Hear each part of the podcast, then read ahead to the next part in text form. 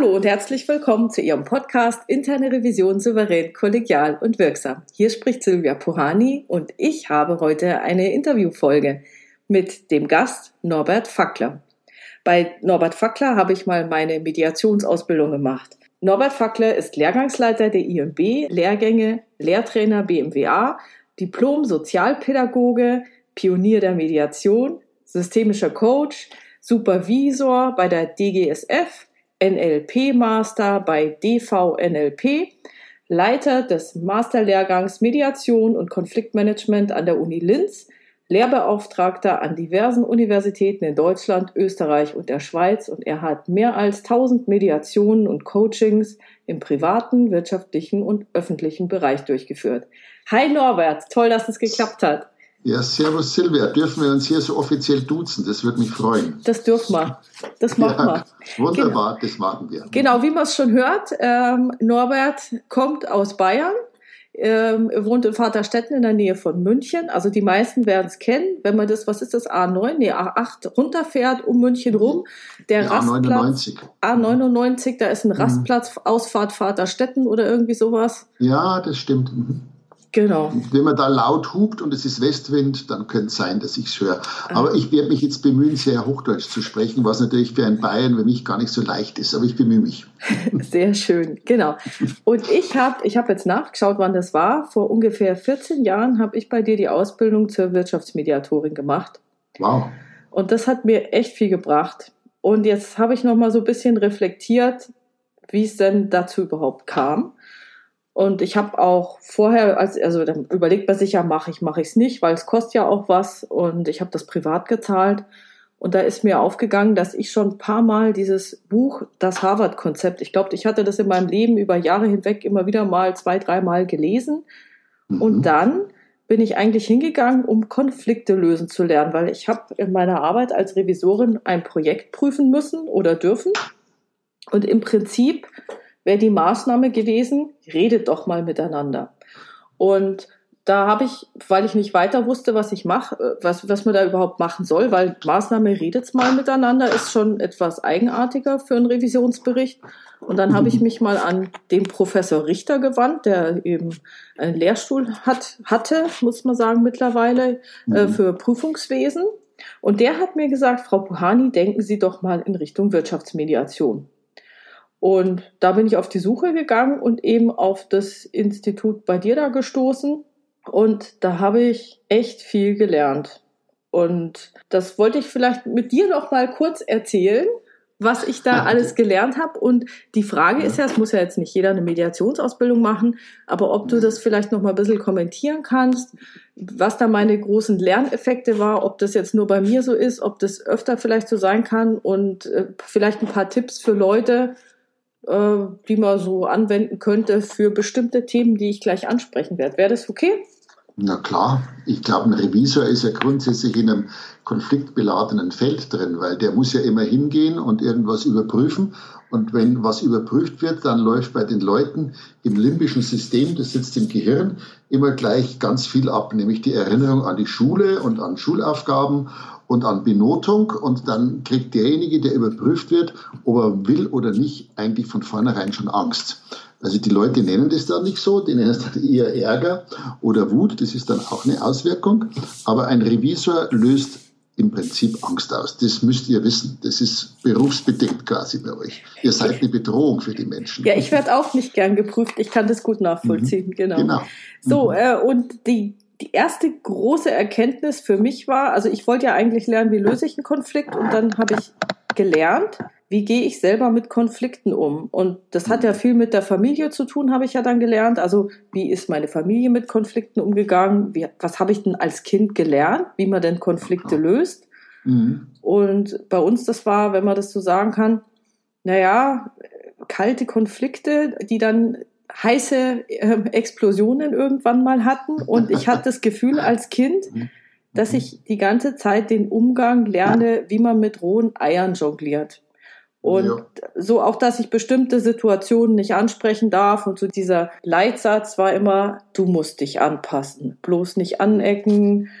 Und dann habe ich das natürlich auch in meinen Beruf übertragen mhm. und habe dann festgestellt, so da hat einiges, was ich als Kind so gelernt habe, nicht gepasst. Vielleicht liegt es ja auch dran, dass ich ein Mädchen war und kein Junge. Auf alle Fälle, ich habe dann so Sprüche gelernt, der Klügere gibt nach, kommt dem anderen doch entgegen, dann wird er dir auch entgegenkommen.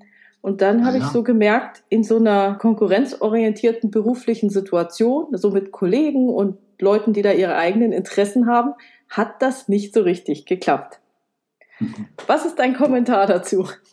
Naja, zunächst ist es ja ganz schön, was deine Eltern dir versucht haben beizubringen, was man natürlich jetzt halt, äh, fachlich als Konfliktvermeidung vielleicht ansehen kann oder beschreiben kann. Du sprichst von kalter Konflikten und heißen Konflikten. Äh, in den Familien man, lernt man natürlich, wie man mit Konflikten umgeht. Lernt jeder von uns, ob er will oder nicht, weil jede Familie ihre eigene Kultur hat. Und so diese Botschaften, die man dann kriegt, so gib nach und das ist ja alles gar nicht grundsätzlich schlecht. Aber es wird natürlich immer einseitig und wir lernen das dann auch einseitig.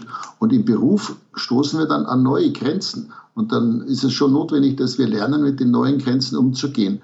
Und es ist für jeden stressig, einen Konflikt anzusprechen. Das ist ganz normal. Da erzählt, braucht mir keiner erzählen, dass es für ihn nicht stressig ist, wenn er jemanden konfrontieren muss, zum Beispiel mit einer unangenehmen Botschaft.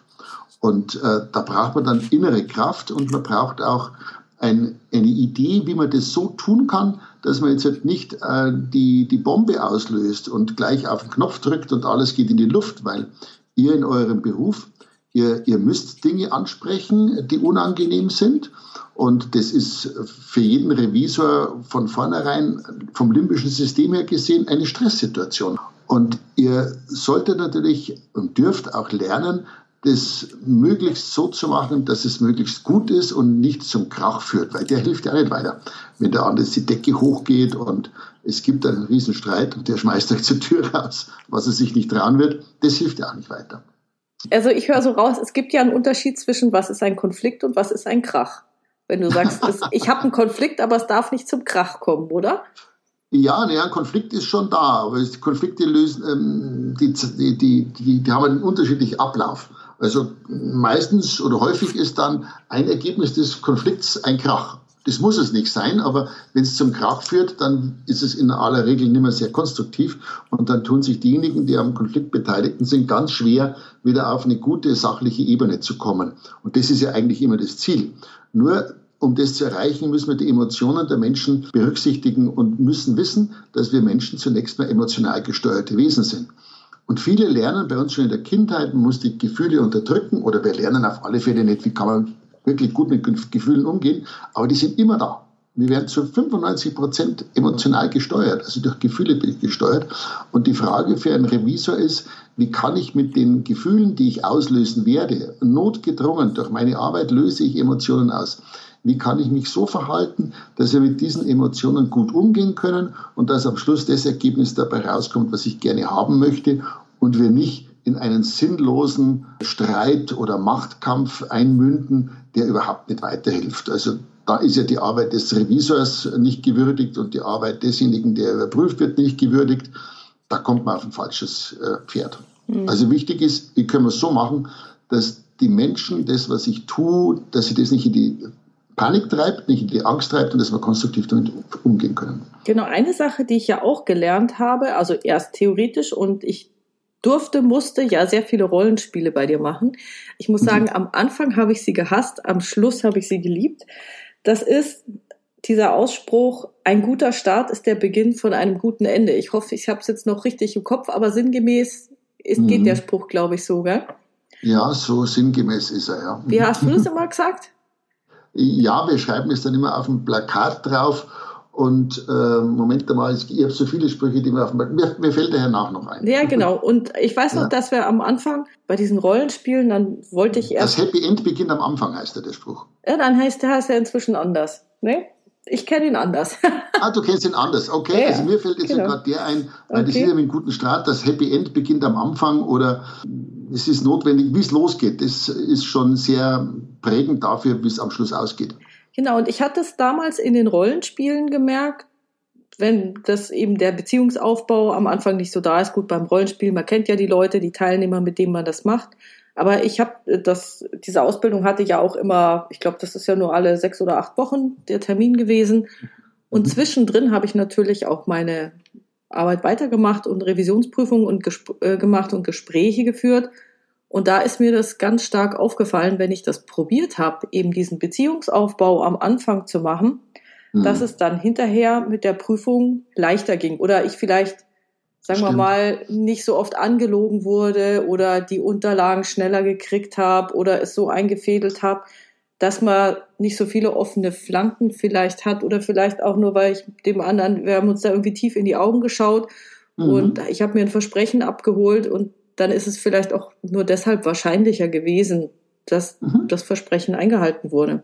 Mhm. Das hast du dann sicher sehr klug gemacht. Also es ist wirklich so. Ich glaube, wenn ihr als Revisorin rausgeht, dann ist es zunächst mal hilfreich, sich hineinzuversetzen in die Lage dessen, der geprüft wird. Ich erinnere an das, was ich vorhin gesagt habe. Mhm. Prüfung löst bei uns immer uralte Gefühle aus. Häufig erinnert es an Eltern, wenn wir geprüft worden sind und ganz viel an Schule und das macht uns Stress. Und äh, da kann man jetzt ein bisschen auf Hirnforschung zurückgreifen. Die Hirnforschung weiß, wenn wir Stress haben, das ist dann im limbischen System, wird das erlebt, dann gehen wir, ich sage jetzt mal, schlagartig in eine Art Abwehrhaltung, in eine Schutzhaltung hinein. Und das bedeutet, je mehr ihr es als Revisoren schafft, die Leute nicht so ähm, in den Stress reinzubringen, also je weniger die Stress die haben mit euch, umso eher werden die mit euch auch konstruktiv zusammenarbeiten. Und das beginnt dann schon am Anfang. So der Spruch, das Happy End beginnt am Anfang, stimmt das sehr wohl. Also es ist sinnvoll, mit den Menschen zunächst mal Kontakt aufzubauen und zu wissen, deren Hirn, deren limbisches System braucht zunächst mal Beziehung und nicht nur ein sachliches, fachliches, ich setze mich jetzt hin und arbeite und fange da an. Also wenn du das gemacht hast, dann ist das schon eine gute Ausgangsposition. Was es auch braucht, ist, dass ich als Revisor, das wäre so ein Tipp, mit den Leuten zunächst mal ja, Grüß Gott sag und mich vorstelle, das ist ganz logisch, äh, sag, wie lange dass ich Zeit habe, also so Rahmenbedingungen, sag, was ich vorhab und mit denen darüber rede, wie ich vorgehen werde. Wir nennen das, gib den Leuten Orientierung, weil damit Stress abgebaut wird, ist Orientierung was Hilfreiches. Wenn der also weiß, also lieber Kollege, ich mache das jetzt so, ich schaue mir das jetzt alles an. Im zweiten Schritt, wenn ich das alles angeschaut habe, werde ich das mit dir alles durchgehen und werde mit dir die Dinge besprechen, die mir aufgefallen sind. Und da sage ich nicht die Fehler, sondern ich sage, ich werde mit dir die Dinge besprechen, die mir aufgefallen sind. Dann werde ich natürlich dich fragen und von dir die Meinung einholen und die Informationen einholen. Was hast du da dazu zu sagen? Und erst dann werde ich vielleicht möglichst mit dir zusammen entscheiden, in dem Rahmen, den ich setzen kann, was wir tun werden. Sprich, was ich sagen möchte, wenn die Menschen, mit denen ihr kommt, das Gefühl haben, der Revisor, der sieht mich, der nimmt mich ernst, der bezieht mich auch ein, dann ist es enorm stressreduzierend und damit ist die Wahrscheinlichkeit, dass es zu einem heißen Konflikt kommt, dass es zu einem Kampf kommt, schon sehr stark reduziert und die Wahrscheinlichkeit, dass der Mensch mit euch kooperiert, ist stark erhöht. Heißt natürlich niemals 100 Prozent. Es wird auch mal anders, wird auch mal so sein, dass es nicht funktioniert. Aber es geht ja darum, wie könnt ihr euch die Arbeit möglichst leicht machen und ihr könnt sie gut machen mit den Menschen zusammen. Genau, und da kann ich nur sagen, mein jahrelanges, also bei dir die Ausbildung und ich habe ja dann immer weitergemacht und mich weitergebildet und geübt und geübt ja in jeder Prüfung. Oder? Und ich kann sagen, es klappt wirklich, das wird am Schluss richtig einfach und geht wie von selbst. Sodass oh, man dann fast schon überlegt, wieso klappt das jetzt eigentlich wieder, weil es schon so in Fleisch und Blut übergegangen ist. Ja, Norbert, eine andere Sache, die ich noch gelernt habe, so in der Reflexion, als ich drüber nachgedacht habe, was hat mir die Mediationsausbildung gebracht, da habe ich gemerkt, ja, ich habe gelernt, wie man Gespräche führt und Gespräche steuert. Mhm. Weil bevor ich zu dir kam und mich mit diesen ganzen Sachen beschäftigt habe, ist es mir öfter so gegangen, dass ich Gespräch, Schlussbesprechung, irgendwas geführt habe. Und dann ist es gut gelaufen oder auch nicht so gut gelaufen, meistens wahrscheinlich eher nicht so gut gelaufen. Und ich habe überhaupt nicht mitgekriegt, weswegen es schlecht gelaufen ist, an welcher Stelle es wie gelaufen ist oder an welcher Stelle es gekippt ist. Und ich habe mich auch hinterher kaum dran erinnern können, welche Formulierung wer jetzt genau benutzt hat. Und was ich eben damit gelernt habe durch diese Mediationsausbildung, war eben dieses Thema, eine Metaebene zu etablieren und Gespräche, während ich sie führe, zu beobachten. Und das hat mir in meinem weiteren beruflichen Leben super, super geholfen. Und da wollte ich dich fragen, was hast du denn für Tipps für Leute, die eben auch lernen wollen, wie man diese Metaebene etablieren kann und sich dann während des Gesprächs auch noch das oder dass man während des Gesprächs sich selber beim Sprechen beobachten kann und auch in der Lage ist, die Reaktion des anderen zu beobachten. Das ist eine spannende Frage. Wie magst du es denn ganz persönlich? Also ich glaube, am Anfang war es so, dass ich davon profitiert habe, dass wir ja bei diesen Rollenspielen auch Beobachter hatten. Oder mhm. dass ich selber Mediant war und dann, also eigentlich, wenn ich die Konfliktpartei war, mhm. und äh, mit dem anderen gezofft habe, dann habe ich genau gewusst, was mich an, hinterher so aufgeregt hat. Das war ja mhm. irgendwie ein Pille-Palle-Fall, mit dem ich nichts zu tun hatte und dann konnte ich mich da voll reinsteigern und wenn der Mediator da irgendwas versucht hat, was mir nicht gepasst hat, dann bin ich ja richtig abgegangen, so ungefähr. Dann war meine Position war dann fest und dann wusste ich hinterher auch noch, woran es lag. Mhm. Und dann habe ich ja auch noch die Chance gehabt, öfter mal Beobachter zu sein und einfach mal zuzugucken mhm. und habe dann von außen versucht mitzukriegen, hey, an welcher Stelle hat es denn gekippt? Und das Gute war, glaube ich, dass wir nach jeder Runde immer reflektiert haben, okay, wie ist es denn gelaufen und bis wohin, also welche Formulierung kam gut an, wie ist denn das bei dir ja. angekommen, wenn ich das und das mhm. gesagt habe. Und ich glaube, mhm. das war ganz viel diese Rückmeldung vom anderen zu kriegen, nö, das war gar nicht so schlimm oder also das ging ja wohl überhaupt nicht. Mhm, genau. Ja, du sagst ja schon ganz was Wichtiges. Es ist zum Beispiel, ich, ich denke, es ist sehr schwierig, was du am Anfang gesagt hast, sich selbst immer zu beobachten. Dann kommen wir so in die Position, wer bin ich und wenn ja, wie viele. Und äh, wenn ich mich selbst immer beobachte, dann ist die Aufmerksamkeit auch geteilt. Im Endeffekt ist mein Credo, es muss automatisch passieren. Und ähm, damit es automatisch passiert, braucht es ein bisschen Training. Also automatisch passieren meine ich jetzt, dass es eine gute Gesprächsführung ist. Das bedarf natürlich eines guten Trainings. Und ähm, beim guten Training, äh, für diejenigen, die sowas noch nicht gemacht haben, äh, mag ich dann sagen, es sind ganz häufig so der übliche, also in der Erziehung spricht man von Höflichkeitsformen. Es geht darum, dass der Mensch, mit dem ich spreche, also der, den ihr prüft, äh, dass der sich in meiner Sprache gesehen und gehört fühlt. Wir Menschen haben ein ganz tiefes Bedürfnis, wahrgenommen zu werden, so wie wir sind. Und wenn wir den Eindruck haben, ein anderer, der nimmt mich gar nicht so wahr, wie ich bin, der unterstellt mir, dass ich schlecht gearbeitet habe oder dass ich schlecht denke oder dass ich nicht aufgepasst habe. Also wenn sowas auf mich zukommt, dann reagiert jeder Mensch mit einem Schutzmechanismus. Der ist dann entweder Angriff, Fluchtreflex oder Todstellreflex. Das sind die drei Möglichkeiten. Und äh, als guter Gesprächsführer ist es mir ein großes Anliegen, mich so zu verhalten, dass der andere mich verstehen kann in meinem Anliegen. Und da achte ich darauf, dass er sich nicht angegriffen fühlt, sondern dass er verstehen kann, was ist mein sachliches Anliegen.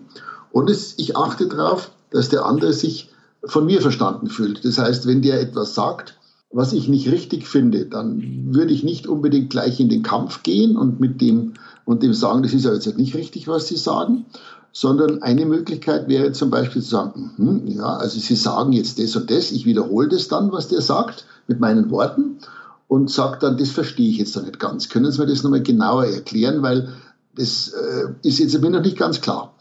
Und damit bringe ich den dazu, dass es den Eindruck hat, ich interessiere mich für den damit äh, löse ich beim anderen das Gefühl aus, ich werde gesehen, ich werde gehört und er darf sich nochmal äußern, er darf das auch präzisieren. Und so vermeide ich ein sinnloses und nicht hilfreiches Ping-Pong-Spiel. Also wenn ihr in welcher Gesprächssituation immer in so ein Ping-Pong kommt, mit Ping-Pong meine ich, der eine sagt ja der andere sagt nein und der eine sagt ja und der andere sagt nein und man, man, man haut sich jetzt die Argumente um die Ohren, dann ist man eigentlich schon auf dem falschen Dampfer.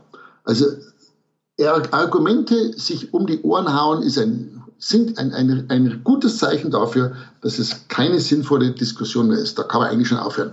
Und dann müsst ihr wieder zurück und sagen, Moment, worüber reden wir eigentlich? Erklär mir nochmal, worum es dir geht, was ist dein Ziel, was ist dein Anliegen?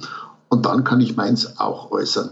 Also das Geheimnis ist sowas, empathisch zu sein für die Not des anderen und mich selbst auch so auszudrücken, dass der sich nicht angegriffen fühlt, sondern auch mit mir mitfühlen kann, in Anführungszeichen mitfühlen, also verstehen kann, was mein Anliegen ist.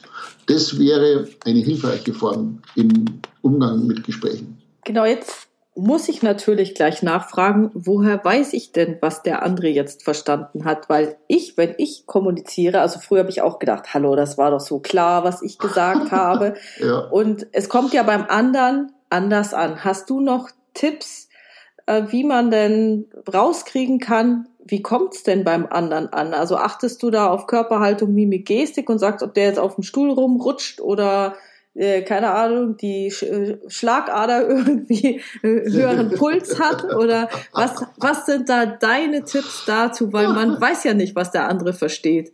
Ja, aber das ist schon mal gut. Also wenn ich beim anderen eine Körperreaktion feststelle, eine abwehrende, und wenn mir die in dem Augenblick bewusst wird, dann ist es wunderbar. Uns wird das nicht immer alles bewusst, was da läuft. Das meiste wird nur unbewusst wahrgenommen. Aber wenn es uns bewusst wird, dann ist es ja schon mal hilfreich. Dann könnte ich sagen, Moment, ich sehe gerade, Sie verdrehen gerade die Augen oder Sie heben die Hände oder Ihre Stimme. Was ist denn jetzt gerade bei Ihnen angekommen? Was haben Sie denn verstanden? Das wäre dann hilfreich. Es, es gibt so einen Spruch, den kennt jeder, der heißt, wer fragt, der führt. Und das gilt für solche Situationen auch. Das wesentlichste Instrument ist eigentlich den Menschen zu fragen. Also zu fragen, was denkt er, zu fragen, was ist bei ihm angekommen und weniger in ein erklärendes, oberlehrerhaftes Verhalten hineinzukommen, weil das wirkt immer unangenehm. Also um auf deine Frage genauer einzugehen.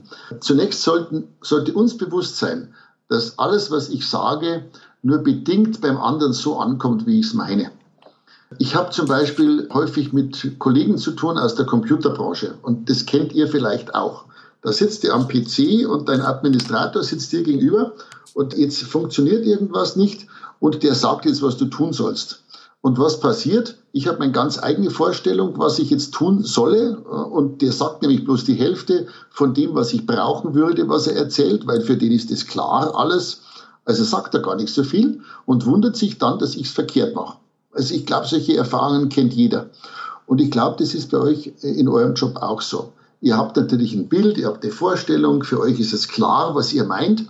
Und es ist eigentlich gut davon auszugehen, mir ist es klar, aber ich gehe mal davon aus, dem an ist es überhaupt nicht klar.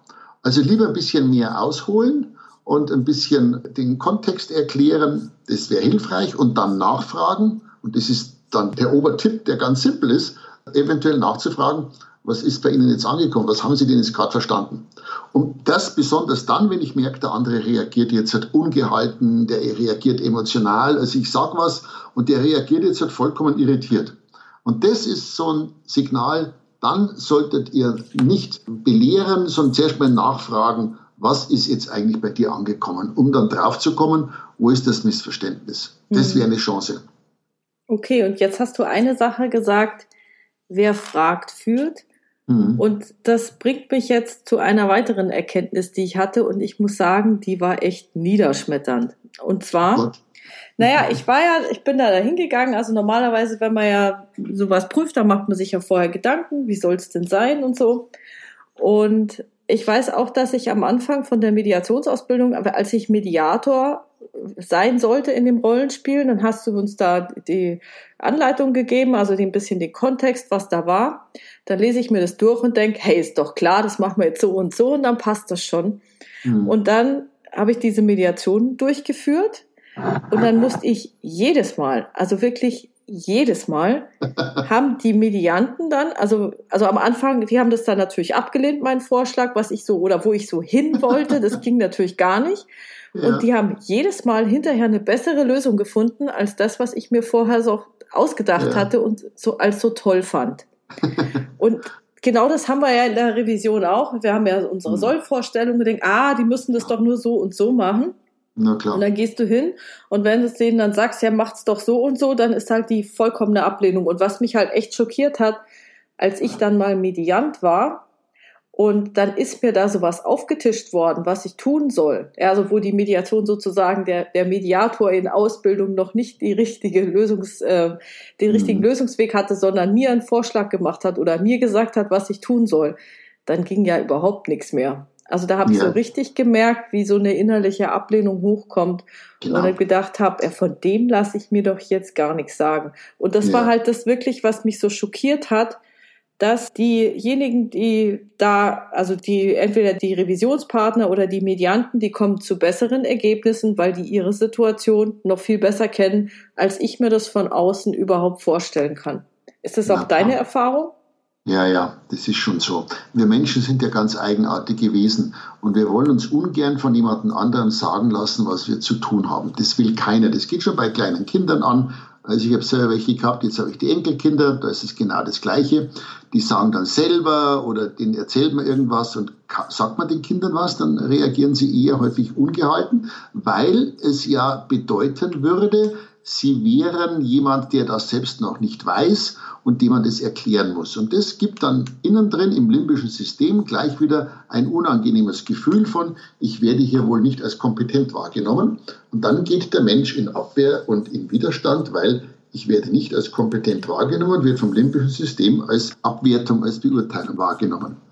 Und ähm, das ist der äh, psychologische Hintergrund und deswegen ist es klug in einer Gesprächsführung, mit den Leuten, wenn wir Probleme haben, unterschiedliche Standpunkte, unterschiedliche Sichtweisen, zunächst einmal die Zeit zu nehmen, das Unterschiedliche auszutauschen, also zu sagen, pass auf, ich sehe so, aha, wie kommst du denn dazu und wo wollen wir denn hin und wie können wir das erreichen? Und in diesem Gespräch, wie ich es jetzt schon anklingen habe lassen, nicht von vornherein den Leuten zu sagen, was sie zu tun hätten, sondern mit ihnen darüber zu reden, was sie denn tun könnten, was ihnen dazu einfällt.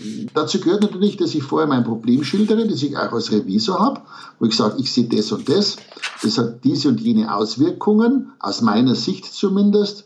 Aus meiner Sicht ist es äh, auch nicht den Regeln konform. Wie denkst denn du darüber? Äh, das heißt, ich muss den Leuten die Ehre geben, die Möglichkeit geben, ihre eigenen Gedanken zu sagen und mich dann sozusagen der Lösung hin anzunähern, das hinzumeandern vielleicht. Wenn ich das so sage, dann denkt sie vielleicht der eine oder andere, um Gottes Willen, so viel Zeit habe ich doch nicht. In Wirklichkeit ist es so, dass so ein Verhalten normalerweise schneller zum Ergebnis kommt, wie wenn ich mit jemandem in den Konflikt gehe, in den Kampf gehe und wir in ein Gegeneinander geraten. Dann dauert es normalerweise viel länger, bis äh, Lösungen kommen. Dann müssen nämlich Schriftverkehr, müssen Briefe geschrieben werden und ein Gutachten und dann kommt ein Gegenbrief und äh, dann hat man eigentlich viel mehr zu tun, wie wenn man mit den Leuten sich äh, einer Lösung langsam nähert, zunächst mal scheinbar langsam und sie da sehr einbezieht in ihrer Gedankenwelt und sie entwickeln lässt, was sie sich für Lösungsvorstellungen einfallen lassen können. Äh, mit dem klug umzugehen, ist ein Mittel, das ganz schnell Erfolge generieren kann. Mhm. Vielleicht nochmal als Ergänzung, das ist einerseits für Revisoren auch sehr relevant, weil es sehr viel Arbeit macht, wenn man den direkten Konflikt sofort hat in der Prüfung. Aber es kann ja auch sein, wenn jetzt der Revisionspartner einfach sagt, komm, hab mich gern, warten mhm. wir mal, was im Bericht drin steht. Das geht mhm. durch die Qualitätssicherung eh nicht durch. Dann sieht es so scheinbar aus, als ob man sich geeinigt hat. Und wenn es dann aber hinten zum Bericht kommt, dann geht es auf einmal los, dass die Leute sagen, hallo, so geht's ja wohl gar nicht. Und dann das relativ spät in der Prüfung, das dann eskaliert, wo dann die eigenen Chefs vielleicht dabei sind. Oder selbst wenn es durch den Bericht durchgeht, dass die dann hinterher die Dinge, die sie tun müssen, also die Maßnahmen, die vereinbart mhm. oder sagen wir mhm. mal, anscheinend vereinbart wurden, haben die Leute keine Lust drauf und meiner Erfahrung nach ist die Umsetzung dann auch nicht so nachhaltig. Ja, weil sie es dann einfach laufen lassen oder mhm. dann sagen, es muss ein Reporting erstellt werden, dann wird es einmal erstellt und danach nie wieder, so ungefähr. Ja. So. Und das ist ja auch das, was wahnsinnig viel Zeit kostet. Und meiner Erfahrung nach war es dann eben auch so, wenn ich mir in der Prüfung die Zeit genommen habe, ist dann hinterher die Berichterstattung, die äh, oder Maßnahmen, Abstimmungen und auch das Follow-up viel, viel leichter gefallen und ging viel, viel schneller. Ja, genau, es ist wichtig, was du sagst. Äh, in der Mediation heißt ja, wir sagen ja, Mediation ist beschleunigende Verlangsamung. Und ähm, wir meinen damit, wir nehmen uns am Anfang viel Zeit für so Dinge wie Beziehungsgestaltung, auch dass es gründlich geklärt ist und dass man eine gemeinsame Lösung sucht. Aber wenn das gelingt, was in den meisten Fällen gelingt, dann ist eine viel größere Nachhaltigkeit gegeben und wir haben danach äh, keine Kämpfe mehr, äh, die dann endlos Zeit kosten und alles wieder von vorne aufrollen lassen. Und das wäre äh, ein hohes Ziel. Ihr seid damit sicher schneller, wenn ihr am Anfang Zeit nehmt. Mhm. In der Revision. Genau. Das ist ein Paradox. Ich nehme ja. Zeit, damit es am Schluss schneller geht. Ich, und Zeit nehmen heißt natürlich, ich sehe auch den Menschen. Da ist übrigens, fällt mir gerade ein, weil du am Anfang von Harvard-Verhandlungskonzept gesprochen hast. Das Harvard-Verhandlungskonzept hat ja ein paar Grundsätze und zwei oder einer davon ist ja äh, hart in der Sache und weich zu Menschen. Mhm. Äh, oder statt weich vielleicht auch wertschätzend zu Menschen. Ja. Und hart in der Sache würde vielleicht bedeuten, ich als Revisor, ich erkenne, hier ist etwas nicht so, wie es den Regeln entsprechen sollte. Ich komme drauf, dass das nicht funktioniert hat und das benenne ich nun. Und das ist logischerweise für den, dem, das unter, dem der Fehler in Anführungszeichen passiert ist, ist das hart. Ja. Ich muss davon auch nicht abweichen, ich muss das jetzt auch nicht in Watte packen, sondern ich kann sagen, äh, ich sehe, das hier ist so, das ist eigentlich die Vorgabe, das führt zu diesen Ergebnissen, das ist nicht sehr günstig. Das Entscheidende jetzt dann weicht zur Person. Ich stelle das nicht einfach so hin, äh, dass, das, dass der andere einen Fehler gemacht hat, sondern sage, können Sie mir das erklären? Gibt es da einen Grund dafür, dass das so ist? Wie sehen Sie denn das? Und dann gebe ich dem anderen die Möglichkeit, dass er erzählt äh, seine Sichtweise. Der wird sich dann vielleicht auch rechtfertigen. Aber entscheidend ist, dass der was dazu sagen darf und nicht sich vorkommt wie ein kleiner Schulbub, der jetzt halt gemaßregelt wird vom Oberlehrer, weil das löst diese alten Gefühle aus und da kommt man nicht wirklich gut weiter. Also hart in der Sache heißt wirklich benennen, aber auch nicht äh, den spielen, der das Allerheiligste für sich gewonnen hat. Kann ja auch sein, dass der Revisor etwas übersehen hat. Also darum benenne ich das und frage nach, wie kommst du dazu? Wie sieht der andere das? Vielleicht ist ja ein Aspekt drin, den ich übersehen habe. Wenn nicht, dann äh, ist es klar, dann kann ich als Revisor sagen, okay, also das müssen wir irgendwie anders hinkriegen. Wie schaffen wir denn das? Was könnte man da tun? Was sind deine Möglichkeiten? Wie gehen wir damit um? Also den anderen in die Lösungsfindung mit einbeziehen. Das macht es dann einfach leichter. Mhm.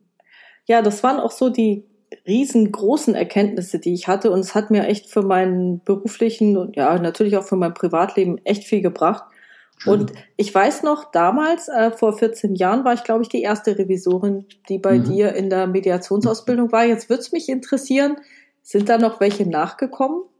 Ja, es gibt schon immer wieder welche. Wir haben ja einen Masterlehrgang an der Uni in Linz. Da hatte ich jetzt eine Revisorin oder ich habe auch äh, Steuerberater drinnen oder Wirtschaftsprüfer. Das geht ja dann in eine ähnliche Richtung teilweise. Da gibt es schon Menschen, aber viele Revisoren waren es jetzt halt nicht. Ja, schade. Also Überwiegend habe ich, so Personal und solche Leute drin. Ich finde das so wichtig und es hat mir so viel gebracht. Aber jetzt kann ja natürlich Schön. nicht jeder die Ausbildung machen. Hättest hm. du noch ein paar Tipps, was äh, jemand, der jetzt hier zuhört, tun kann, um die eigene Konfliktkompetenz zu steigern? Also Klassiker, Trennung von Sache und Person. Sowas mhm. zum Beispiel. Ja, also mal, zunächst mal ist es für uns alle, ob beruflich oder privat, wichtig, dass wir unsere Kompetenz in konstruktiver Kommunikation erhöhen und erweitern. Ich glaube, dass es für jeden Revisor hilfreich ist, so Kommunikationsseminare zu machen, die einfach Basics lehren.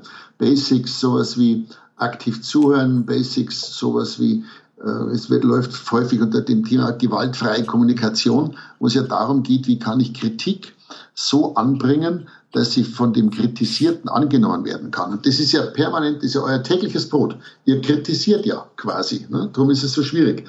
Und die Fähigkeit, Kritik so zu äußern und so rüberzubringen, dass der andere in der Lage ist, es anzunehmen, das ist eine ganz hohe Kompetenz und da gibt es sicher auch äh, Kurse dazu, die laufen dann eben häufig unter sowas wie ähm, soziale Kompetenz, aktiv zuhören und gewaltfreie Kommunikation. Ansonsten gibt es natürlich diese Ausbildungen, die wir machen, die sehr intensiv die Menschen schulen in ihrem ganzen Leben als Revisor, äh, als äh, Vater, als Mutter, als Ehemann, eine andere Form des Verhaltens zu erlernen. Das ist ja nicht nur im beruflichen so. Das kennt jeder Ihr seid ja häufig auch Mitarbeiter und da ist ja auch so, da erlebt man dann ja auch häufig, wie geht der Chef mit mir um und da lernt man am leichtesten, erfährt man am schnellsten, wie es nicht gut geht und wie man sich es eigentlich wünschen würde. Was für Tipps hast du denn, um Sache und Person auseinanderzuhalten? Ha, das ist ja eine gute Frage. Was für Tipps habe ich, um Sache und Person auseinanderzuhalten? Ja, da muss ich das schon mal selber auseinanderhalten können. Die Sache ist ja immer das, worum es geht. Was ihr tut, was ihr prüft, das wäre der sachliche Inhalt. Und die Person ist der Mensch, mit dem ich da zu tun habe.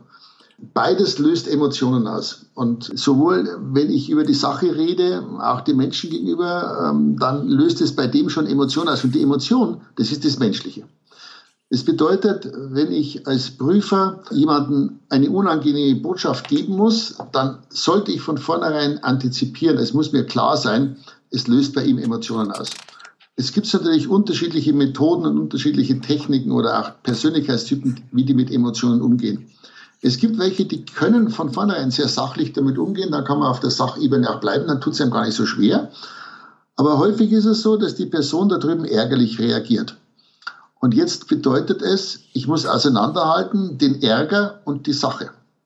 Also der Ärger ist etwas Persönliches und der hat persönliche Gründe, der natürlich ausgelöst ist durch die Sachebene. Also könnte ich zum Beispiel hergehen und zu den Menschen sagen, ich merke gerade, sie sind sehr sauer, was ich da Ihnen sage und das scheint Sie sehr zu irritieren. Können Sie mir denn sagen, was es jetzt so genau ist, was Sie irritiert? Mit dieser Frage würde ich Sachebene und Inhalt und Beziehungsebene abbilden. Das heißt, ich gehe auf die Beziehungsebene, auf die Gefühlsebene, indem ich sage, scheint sie zu ärgern, wurmt sie oder ich merke die oder jene Reaktion. Und ich mit der Frage, was ärgert Sie denn so ganz genau, führe ich wieder auf die Sachebene, auf die Inhaltsebene zurück. Und dann können wir wieder über die Inhalte reden.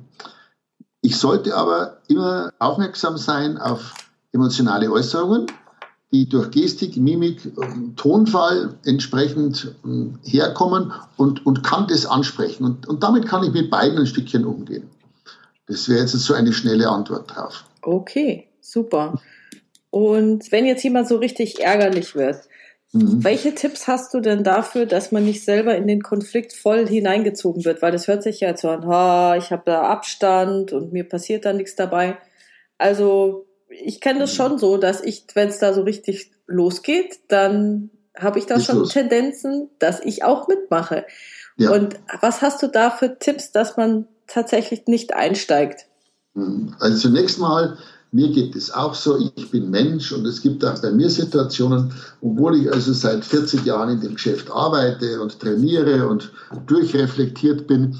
Und natürlich bin ich auch Mensch und natürlich kann ich auch mal die Decke hochgehen und ich finde es auch ganz in Ordnung, Gott sei Dank, ich bin Mensch. Also jeder, der da jetzt zuhört und äh, feststellt, ich kann manchmal nicht an mir halten, dann äh, ja, es ist auch dem Fackler und der Puhani, der geht es auch manchmal so, es ist was Menschliches. Heißt noch lange nicht, dass es jetzt konstruktiv und gut ist. Aber wir sind nicht allein damit, das ist mal das eine. Das andere ist natürlich, dass es hilfreich ist und dass ich mir immer wieder an mir arbeiten sollte, sowas zu vermeiden, denn es führt in der Regel einfach zu einem Ping-Pong, zu einem Schlagabtausch und niemals in der Sache weiter. Ja, was kann man dagegen tun? Ich glaube, das eine ist schon mal ganz vorne anfangen. Wenn ihr wohin geht, als wenn ich als Revisor wohin gehe, dann ist es eigentlich hilfreich, mich selbst zunächst mal in einen guten, innerlich ausgewogenen, emotional ausgewogenen Zustand zu versetzen. Wir kennen es alle, wenn ich einen riesen Stress habe und irgendwo hinkomme und ich habe riesen Stress und da kommt jetzt dann da dort ein anderer Stress daher, dann gehe ich viel schneller die Decke hoch, wie wenn ich schön entspannt bin. Also genau genommen sollte es das Ziel sein, zu den Leuten in vollkommen entspannter Haltung hingehen zu können. Es hilft einem vielleicht so, ich bin jetzt mal einfach neugierig, was da ist, und dann schauen wir uns das ganz in Ruhe an.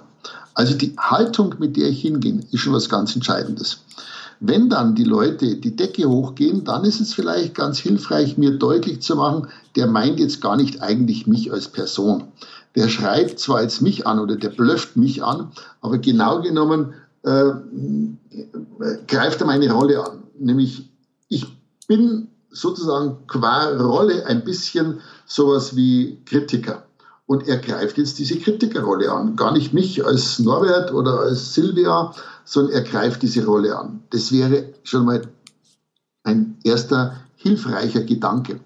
Das zweite ist natürlich, dass ich sowas aufgreife und dass ich selbst immer schaue, in der Ruhe zu bleiben. Da gibt es ein schönes Modell übrigens. Wir nennen es Ampelmodell in der Reaktion. Also eine Ampel hat ja grün, gelb und rote Farben.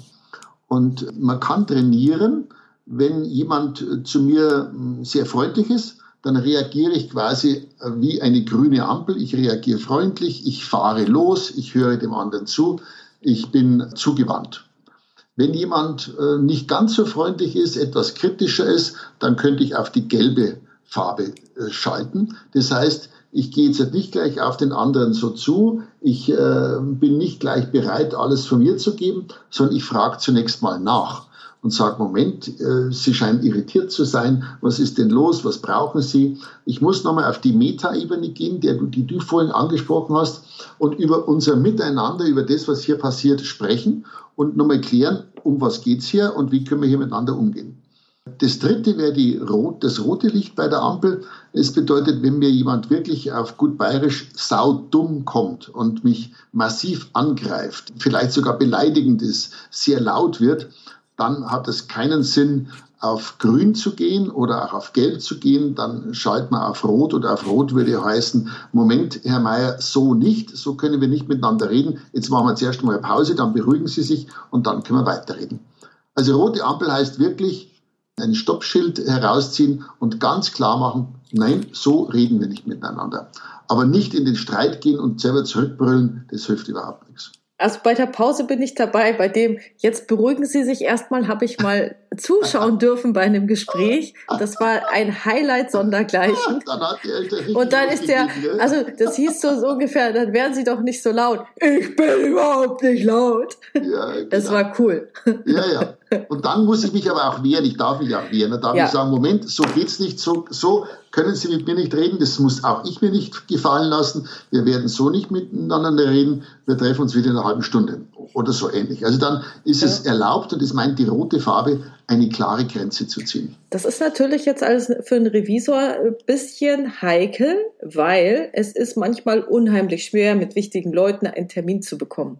Mhm. Und wenn die mal mitkriegen, hey, cool, das funktioniert, wir treffen uns später wieder, ah, jetzt habe ich keine Zeit, dann muss man nochmal 14 Tage warten, bis es zu einem Termin kommt und dann kann es leicht zu so einem Muster verkommen, dass dann okay. das öfter mal gemacht wird. Also in so einem Fall, dann sage genau, ich einfach so nicht. Genau, in so einem Fall, also ich würde diese Pause, die würde ich wirklich nur, wenn man selber echt meint, jetzt würde ich selber auch austicken, also bevor es dann zum, zum Kampf kommt, dann würde ich sagen, machen wir mal fünf Minuten Pause, aber ich würde nie gleich vorschlagen, das Gespräch zu weit zu vertagen. Mhm. Weil ja. eben, also gerade wenn die Gefahr besteht, dass man nicht wieder einen Termin kriegt oder dann ist der mhm. andere im Urlaub und schon zieht sich alles unendlich hin. Ja, da bin ja. ich ganz bei dir. Ne? Man genau. muss das ja immer auch auf die Situation anpassen, was ich mhm. da jetzt gerade sage. Die Idee ist dahinter, wenn es wirklich sehr unfair wird, wenn es laut wird, wenn es aggressiv wird, nicht in den Kampf einsteigen. Das hat überhaupt keinen Sinn. Also da kommt man keinen Meter weiter, sondern einfach sagen, so nicht, stopp und jetzt Pause oder wie auch immer. Aber da brauchen wir gar nicht weiterreden. Erst wenn wir wieder auf die sachliche Ebene kommen, dann können wir uns wieder unterhalten. Genau. Dann kann ich ja noch fragen, wie können wir das tun. Aber wenn der gerade auf der Decke ist, dann braucht es sowieso zuerst mal ein paar Minuten, wahrscheinlich 10 oder 15, bis es sich beruhigt. Und jetzt hattest du ja vorhin schon die verschiedenen Persönlichkeitstypen angesprochen und es gibt ja unter anderem, also es gibt ja die, die dann selber laut werden, die, die so sachlich orientiert sind und dann gibt es ja mhm. unter anderem auch die, die das alles runterspielen wollen, die Beschwichtiger. Mhm. Und Revisoren sind üblicherweise eher introvertierte Leute. Ja. Und was hättest du denn für Tipps für, ja, sagen wir mal, den Typ Beschwichtiger, die eben den Konflikt eröffnen müssen, weil sie ein Thema, was tatsächlich nicht in Ordnung ist, so auch nicht bleiben kann, ansprechen müssen. Wie kann man da, wie kann man da über seinen Schatten springen? Du meinst, wenn der Revisor selbst jemand ist, den du jetzt als Beschwichtiger bezeichnest? Genau, richtig. Also der mhm. Revisor mhm. ist der Beschwichtiger und der hat mhm. was geprüft und festgestellt, das ist nicht in Ordnung, dann muss er ja irgendwann mal mit der Sache rausrücken. Ja, und ja. was ich halt am schlechtesten finde, ist, wenn man das dann am Schluss in einem Bericht macht so und dann verschickt und sagt, nach Diktat verreist. Frag bei mir bitte nicht nach, ich bin nicht mehr zu sprechen oder eine gemeine Mail raushaut und dann in den Feierabend oder ins Wochenende verschwindet, sondern ich bin ja immer dafür, dass man es face-to-face -face möglichst also bespricht. Ja. So, und also, wenn, wenn ich jetzt aber diese Hürde habe, was hast du für Tipps? Naja, Wenn ich selber so ein, der Beschwichtiger wäre ja so ein, ein sehr friedliebender, beziehungsbezogener Mensch, der sich schwer tut, anderen Leuten weh zu tun und äh, der dann eher auch mit dem anderen mitleidet und deswegen sich auch in den Konflikt nicht hineinwagt. Die Stärke von einem Konflikt, von einem Beschwichtiger oder von so einem Menschen ist ja gleichzeitig, dass er sehr, sehr empathisch sein kann und sehr einfühlsam sein kann. Und ich denke mir, da kann ich diese einfühlsame empathische Seite spielen, indem ich nämlich den Menschen, den ich jetzt da prüfe, sage, ich habe dir jetzt äh, das und das Ergebnis erzielt. Es fällt mir eigentlich sehr schwer, Ihnen das zu sagen, weil ich mir vorstelle, das ist für Sie jetzt nicht leicht. Aber hm, wollen Sie es hören oder äh, ja, darf ich Ihnen sagen, was ich gesehen habe? Äh, und so, dass wir jetzt nicht beleidigt sein, weil es ist ja mein Job. Und dann wird es wohl kaum einen geben, der sagt, nee, das dürfen Sie mir jetzt nicht sagen. Das heißt, du gehst ja auch von einem guten Menschbild aus. ja, ich kann auch sagen, ich würde Ihnen das gerne sagen, aber das hat jetzt nichts ist nichts gegen Sie persönlich, aber meine Aufgabe ist ja, Ihnen das mitzuteilen. Äh, sind Sie jetzt bereit dafür? Und wenn der sagt, nee, noch nicht, dann sage ich, okay, was brauchen Sie denn noch? Brauchen Sie eine Tasse Kaffee oder ein Glas Wasser? Das heißt, ich, ich nehme diese Fähigkeit, die ich habe als äh, so ein empathischer Mensch, die nutze ich auch und mache jetzt eine Einleitung. Äh, nichtsdestotrotz ist es dann wichtig, dass ich dann sehr klar sage, was ich wahrgenommen habe, sozusagen auf der Sachebene und was es dann zu tun gibt. Und ein so ein Mensch wird sich dann vielleicht sogar leichter tun, wenn der andere drüben ärgerlich wird, den Ärger aufzugreifen oder wenn der irritiert ist und das dann einfach zu benennen und sagen, ja, ich merke schon, das ärgert Sie jetzt sehr und da sind Sie jetzt total irritiert und das verstehen Sie jetzt überhaupt nicht. Dann erzählen Sie mir doch einmal, was Sie jetzt überhaupt nicht verstehen und dann erzähle ich Ihnen, äh, was meine Gedanken sind und dann überlegen wir uns mal, wie wir aus dem Problem rauskommen. Mhm. Und dann kann auch dieser Mensch mit den äh, Geprüften sich in Richtung Lösung hinarbeiten. Wird ihn wahrscheinlich nicht davor bewahren, dass er in der einen oder anderen Situation sag, klar sagen muss, tut mir leid, ich habe Sie verstanden, ich weiß, was Ihnen da so wichtig ist, ich muss Ihnen aber leider sagen, ich habe die und die Regeln und da fährt jetzt ein Österreicher, würde sagen, der Zug drüber, da müssen Sie sich einfach dran halten. Das ist nicht diskutierbar. Sowas wird es ja auch geben. Wir ja, können uns höchstens überlegen, wie Sie das umsetzen können oder wie ich Sie dabei unterstützen kann. Aber vom Grunde her ist es nicht diskutierbar. Ach, das gibt es, nehme ich an, bei euch. Ja, klar, natürlich. Das gibt schon. Also es gibt ja auch immer die Möglichkeit, das war auch eine Sache, die ich ja in der Mediationsausbildung gelernt habe, sich zu einigen, dass man sich nicht einig ist. Also mhm, dass es ja. gar nicht so schlecht ist, wenn es einen Dissens gibt, wenn man klar ausspricht, wir sind da nicht einer Meinung und dann müssen es halt andere entscheiden. Ja, wenn sowas bei euch möglich ist, da bin ich jetzt natürlich nicht so intensiv in deinem Genre äh, drinnen. Das ist immer eine gute Möglichkeit, wenn es das gibt, dass man sagt, okay, wir legen es einfach dann einer höheren Autorität vor, weil wir können uns nicht einigen. Ich sehe so, du siehst es so, wir haben beide gute Gründe. Das ist eigentlich etwas, was die Geschäftsleitung entscheiden muss. Dann ist es ja auch gut. Mhm. Dann verliert keiner sein Gesicht.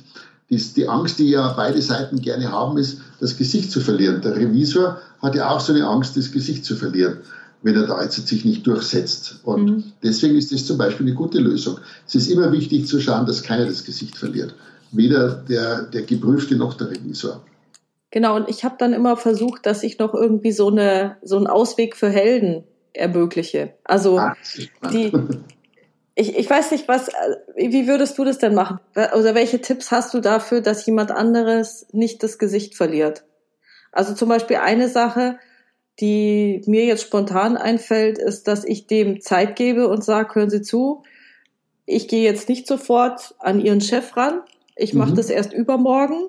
Sie haben mhm. morgen die Chance, selber reinen Tisch zu machen, zum Beispiel. Mhm. Das ist ein guter Gedanke, ja. Also zunächst einmal ist es wichtig, dass der versteht, dass ich ihn verstehe. Äh, also auf, auf der menschlichen Ebene, das ist die Trennung von Sache und Inhalt.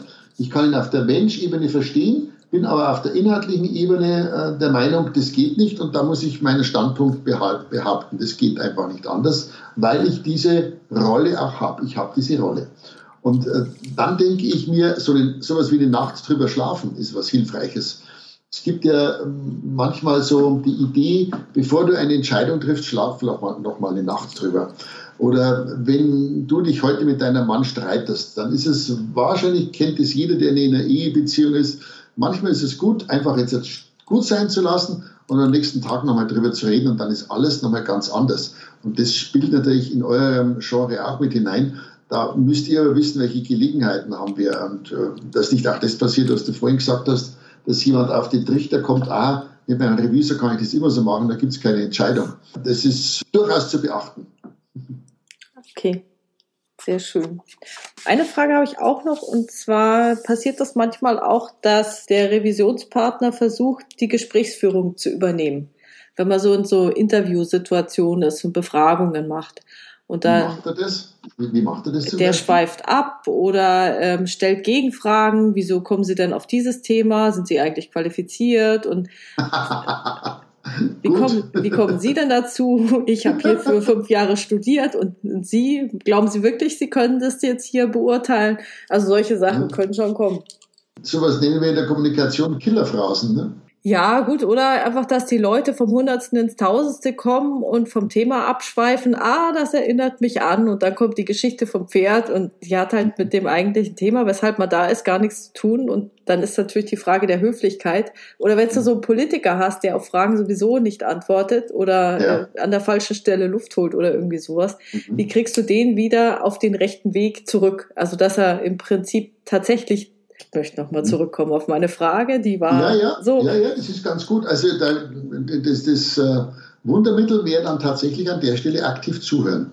Also ich, ich höre äh, freundlich aktiv zu. Das bedeutet, ich wiederhole mit meinen Worten, was der andere gesagt hat. Sag, aha, also Sie zweifeln jetzt dran, ob ich wirklich die Ausbildung habe. Also das kann ich Ihnen dann später schon mal erzählen. Jetzt wäre mir aber wichtig, dass wir mal klären, was ist in der der Sache. Können Sie mir das jetzt nochmal erklären?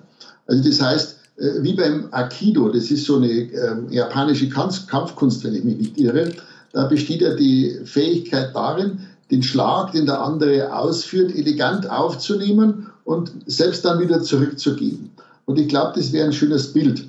Äh, die Schwierigkeit, die wir haben, ist natürlich, wir werden da auch häufig selbst getroffen in unseren Emotionen. Wenn da jetzt jemand sagt, haben Sie überhaupt gelernt, wissen Sie überhaupt, was Sie da machen, dann ist das ja ein Frontalangriff. Und äh, das ist dann schwierig, dem auszuweichen. Ich könnte dann sagen, also Sie fragen sich gerade, ob ich diese Fähigkeit habe, dass ich das äh, mache.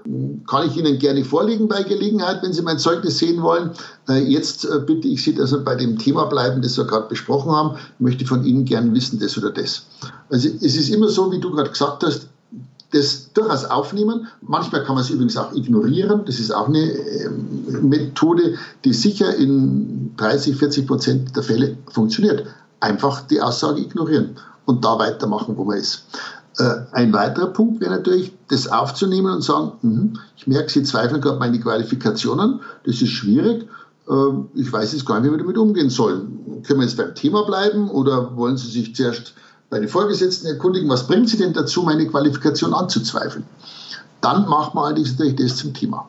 Aber es ist auch eine Variante. Vielleicht muss man mal so einen Umweg gehen, um dem anderen zu helfen, wieder Boden unter den Füßen zu kriegen. Weil so, eine, so ein Angriff ist ja auch ein Zeichen dafür, dass der andere gerade den Boden unter den Füßen verliert.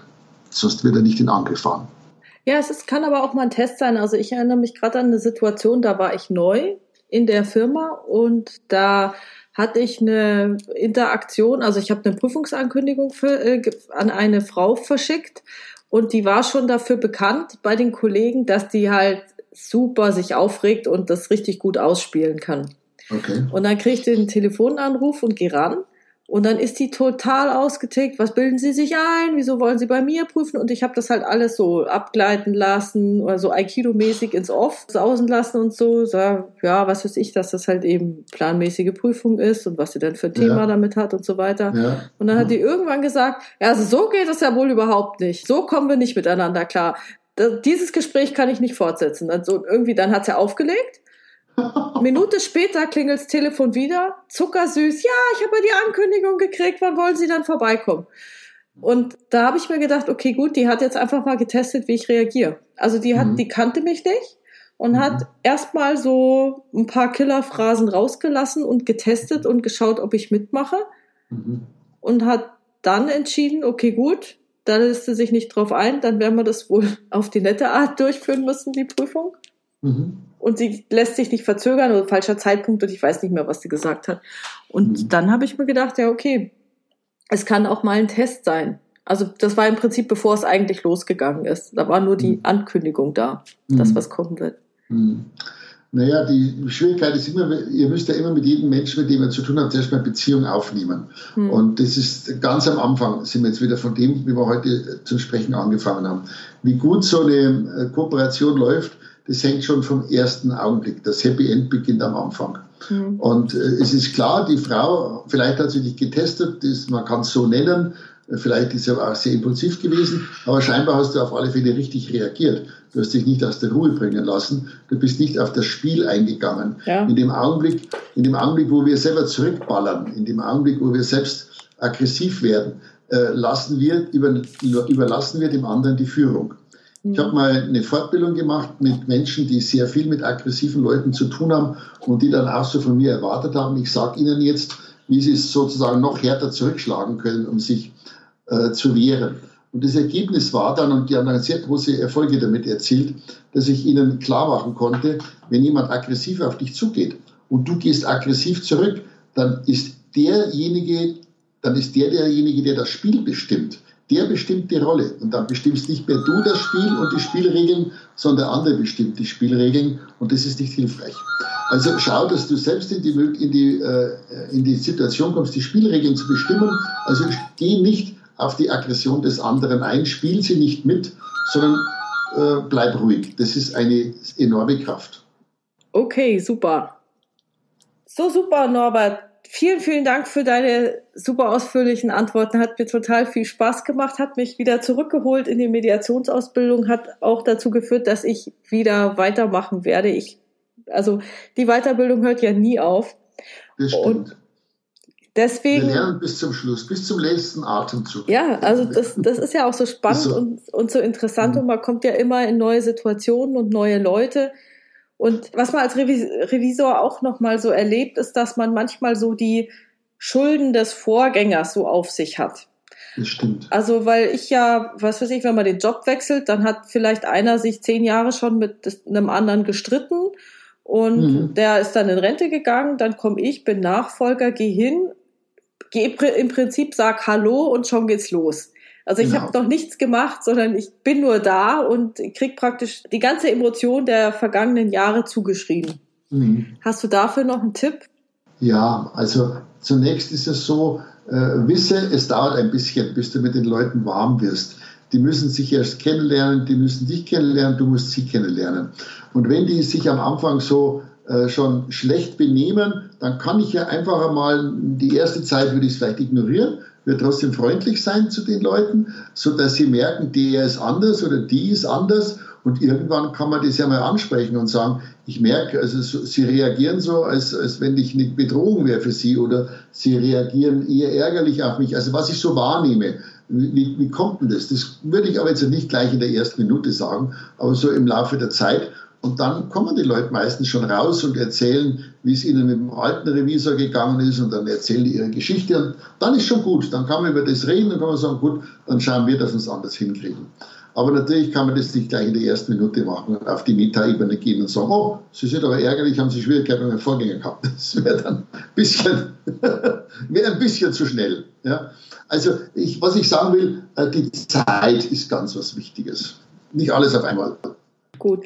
Dann hattest du mir in unserem Vorgespräch, als wir das Skype-Interview ausgemacht hatten, noch was von dem 3W-Modell erzählt. Könntest du das noch mal kurz wiederholen? Naja, das ist so ein Modell, was wir hauptsächlich in Führungskräfteschulungen übrigens trainieren. Die drei Ws, also wie, wie, wie, die stehen für drei Begriffe. Das, die stehen für die Begriffe Wahrnehmung, Wirkung, Wunsch. Das sind die drei Begriffe. Und da geht es darum, wie können wir Kritik gut verpacken. Das ist, was ich heute schon mal gesagt habe. Die Kunst des Revisors ist ja, wie kann ich meine Kritik so anbringen, dass der andere sie als Mensch äh, und sachlich aufnehmen kann, wohlwissend, jede Kritik ist für den Menschen da drüben zunächst mal auch was Belastendes und was Gefährliches. Und deswegen ist es hilfreich, es so zu verpacken, dass der das annehmen kann. Das erste W steht für meine Wahrnehmung. Das würde bedeuten, ich als Revisor äh, erzähle meinem, äh, dem männlichen, wie nennt ihr das eigentlich, Prüflinge oder wie nennt äh, Revisionspartner. Den Revisionspartner, genau. Also ich erzähle meinem Revisionspartner meine Wahrnehmung. Sprich, ich sage, das und das habe ich gemacht, das und das habe ich festgestellt. Dann äh, wäre das zweite wie die Wirkung, könnte man sagen, auch Auswirkung, dass ich ihm erzähle, welche Wirkung das aus meiner Sicht hat. Also warum das aus meiner Sicht ungünstig ist oder falsch ist oder was da passiert, wenn man das so macht, das wäre die Wirkung. Das dritte Wie wäre dann der Wunsch. Das könnte man in dem Zusammenhang hernehmen und sagen, mein Wunsch wäre, muss ich da nicht sagen, mein Wunsch wäre, der Wunsch ist dann, ich erzähle Ihnen das, ich erzähle Ihnen, was ich hab, wahrgenommen habe, ich erzähle Ihnen meine Sicht, die Wirkung und jetzt würde ich gerne von Ihnen hören, wie sehen Sie denn das? Das wären dann die drei Schritte, Wahrnehmung, Wirkung, Wunsch und in diesen äh, drei Schritten, die kann man immer wieder wiederholen. Ne? Der erzählt mir dann, sagt mir seine Sachen, ich kann dann wieder mit, mitteilen, was ich jetzt wahrgenommen habe, was er mir erzählt hat, ne? wie das auf mich wirkt, wie ich das abwäge und wie es jetzt weitergehen könnte. Das wäre die Ebene Wahrnehmung, Wirkung, Wunsch. Die passt übrigens häufig in das sogenannte Sandwich-Feedback hinein. Ich weiß nicht, ob dir das bekannt ja, ist. Ja, das kenne ich schon. Das war doch erst mal loben, dann kommt der, der kommt die Kritik und nochmal loben. Aber mittlerweile ist das so verbreitet, dass wenn ja. das erste Lob kommt, dann denkst du, oh Gott, jetzt geht's genau. gleich los. Da muss man aufpassen. Das ist die große Gefahr beim Sandwich-Feedback, sodass die Leute so wie der Pavlovsche Hund merken, wenn ein Lob kommt, dann ziehe ich sofort den Kopf ein, weil ich weiß, hier nachkommen die Prügel. Also das ist natürlich nicht Sinn der Sache. Aber das WWW kann man auch ganz gut in das Sandwich-Feedback verpacken. Das würde vielleicht auf eure Arbeit hin bedeuten. Also das erste ist ja, das, der, der, untere Bodenteil des Sandwiches wäre ja, ich nehme zuerst mal Beziehung auf, ich nehme Kontakt auf, ich rede mit den Leuten, ich rede vielleicht auch darüber, wie lange bin ich da und was brauche ich und wie gehen wir miteinander um. Und äh, ich gebe vielleicht auch ein Stück Anerkennung für die Bereitschaft, dass er sich jetzt mit mir einlässt. Und ich äh, antiziere vielleicht auch, dass es schwierig ist für ihn, dass es jetzt äh, ihm Zeit kostet und dass ich das verstehen kann, dass er das jetzt nicht gerade mit großem Hurra macht. Das wäre so der Boden, den ich bereite. Und, und dann kommt ja meine Arbeit und das obere, der obere Teil, dann kommen die drei Ws sozusagen im Laufe der Zeit. Und obendrauf der Deckel vom Sandwich wäre dann einen positiven Abschluss suchen. Das ist dann der Schluss. Und in dieses Sandwich-Feedback mit positiver Anfang, dann die, das Feedback ist eigentlich dann positiver Schluss. Da passt eben dieses 3W-Modell ganz gut hinein. Ja, apropos positiver Schluss. Danke, dass das geklappt hat, Norbert. Das war ein super Interview, hat mir echt viel Spaß gemacht. Falls jetzt einer der Zuhörer mit dir Kontakt aufnehmen kann, welche Kontaktinformationen darf ich denn in die Show Notes packen? Du kannst ihm gerne meine E-Mail-Adresse geben, da kann mich dann jeder anschreiben und die kann ich dir sagen, wenn du magst. Ja, sag mal. Ja, die ist Fackler, so wie ich eben heiße, mhm. at fackler-training.de. Okay. Nehme ich mit rein. Wunderbar. Okay, dann danke ich dir. Es hat mir auch Spaß gemacht, mal wieder so zu plaudern. Und es ist ja auch eine Herausforderung, immer einfach auch so Fragen zu antworten, wo man manchmal gar nicht weiß, was ist die richtige Antwort. Ach, da bist du doch ein Profi. Das, das kannst du. Das traue ich dir doch zu. Ja, ich hoffe, es war einigermaßen informativ für die Menschen, die es hören werden. Ja, das hoffe ich auch. Super, ich danke dir. Danke dir. Ciao. So. Tschüss.